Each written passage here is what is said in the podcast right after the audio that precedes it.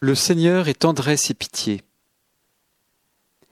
Vous ne trouvez pas que dans ce psaume Dieu ressemble à une mère?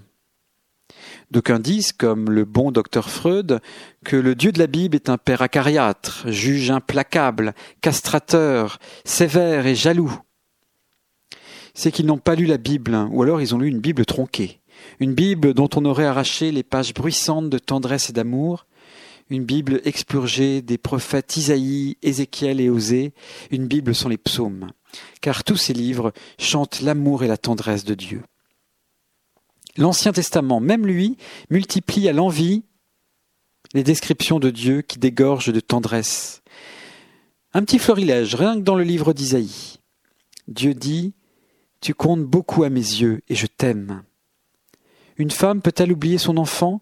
Même si les femmes oubliaient, moi je ne t'oublierai pas. Dans un amour éternel, j'ai pitié de toi.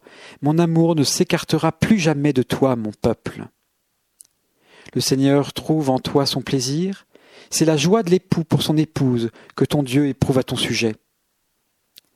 Tel un berger, le Seigneur fait paître son troupeau, il porte ses agneaux sur son cœur. Le Seigneur essuiera les pleurs sur tous les visages. Est-ce là le portrait d'un Dieu qui doit susciter la peur? Souvent, en fait, nous projetons nos propres fantasmes sur Dieu, et il a bon dos.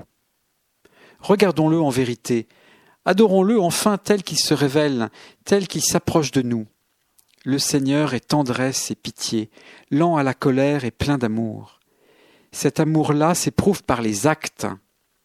Dieu est venu vivre avec nous, et il a donné sa vie pour nous montrer jusqu'où va son amour. Tu sais tout, Seigneur, tu sais bien que je t'aime. Moi je ne sais pas grand-chose, Seigneur, mais je suis sûr que tu m'aimes.